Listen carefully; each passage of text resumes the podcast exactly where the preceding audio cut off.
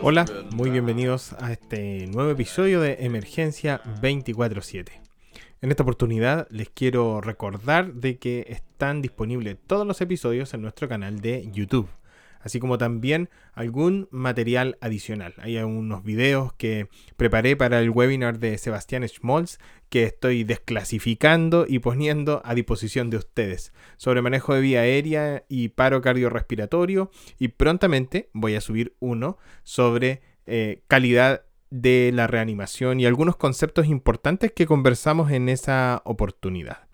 Así que ya lo sabes, si es que no estás suscrito, te invitamos para que lo puedas buscar, es una plataforma gratuita. Además de eso, están disponibles todos los episodios del podcast que tenemos hasta este momento. En esta oportunidad quiero volver a hacer un episodio sobre la revisión de los fármacos. Ya hemos hablado de medicamentos de la secuencia rápida de intubación, hablamos sobre la noradrenalina. Me pareció importante tal vez hablar sobre algunos antiarrítmicos. Así que en esta oportunidad vamos a hablar sobre la adenosina. La adenosina es el antiarrítmico por elección que nos sugieren los algoritmos de tratamiento de las taquiarritmias, especialmente para aquellos pacientes con QRS estrecho regulares. Y desde la última actualización también aparece la posibilidad de poder administrarle las taquiarritmias de QRS ancho, regulares, incluso si el paciente no está tan estable. Esas cosas antes no estaban tan claras, pero hoy en día al menos el algoritmo nos da la alternativa de poder decidir dependiendo de la disponibilidad del fármaco y del acceso vascular. Bien, pero no me quiero adelantar porque hoy pretendo hacer una revisión lo más completa posible del medicamento. La adenosina es un medicamento que activa los receptores purínicos produce relajación de la musculatura lisa, ya que tiene dos mecanismos principales de acción. El primero es la inhibición del flujo lento de la entrada de calcio y activación de una secuencia enzimática, la adenilciclasa. Este proceso, mediado por los receptores A2 en las células de la musculatura lisa ubicadas sobre la superficie celular, es decir, interactúa principalmente sobre el mecanismo del calcio. Pero además en el nodo atrioventricular abre los canales de potasio. Y este efecto, en definitiva, eh, tanto el trabajo que hace con el calcio como con el potasio, lo que hacen es aumentar el bloqueo del nodo atrioventricular eliminando aproximadamente el 90% de las arritmias que se producen por reentrada en menos de dos minutos.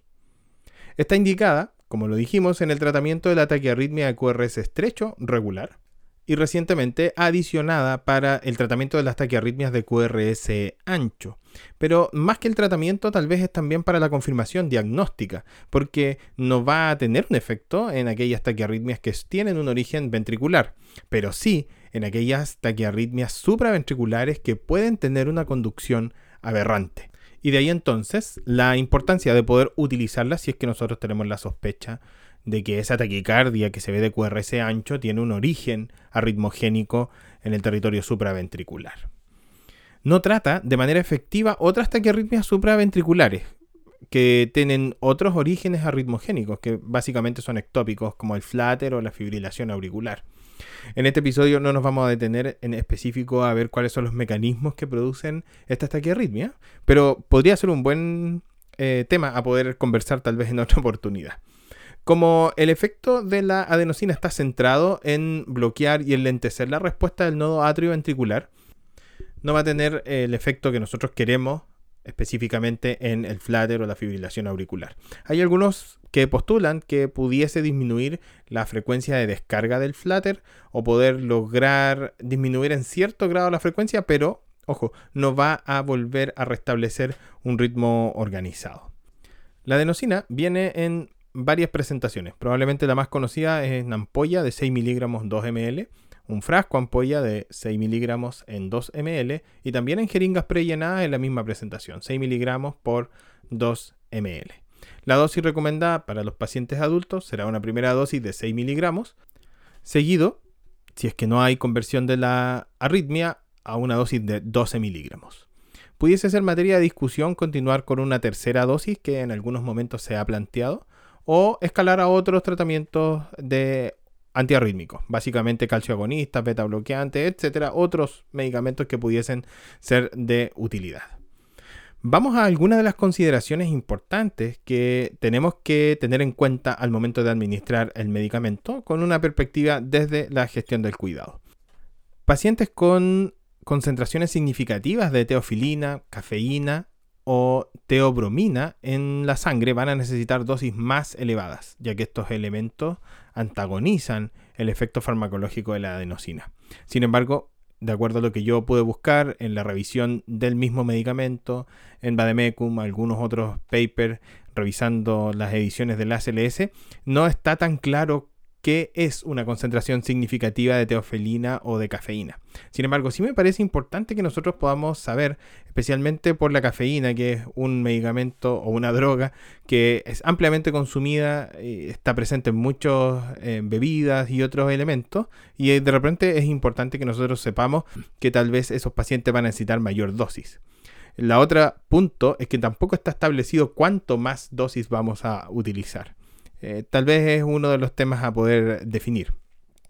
Otros medicamentos que es importante poder conocer que el paciente está consumiendo son carbamazepina o dipiridamol, ya que en estos dos lo que tenemos que hacer es disminuir la dosis, pero aquí sí hay claridad, hay que entregar la mitad de la dosis, es decir, solo 3 miligramos. Y se hace un énfasis específico con el dipiridamol, ya que este puede producir hipotensión y además un QT largo y estos efectos se pueden exacerbar con la respuesta de la adenosina. Si bien es cierto con la adenosina queremos terminar con esta taquiarritmia, tampoco queremos correr el riesgo de pasar desde la taquiarritmia a un ritmo de colapso.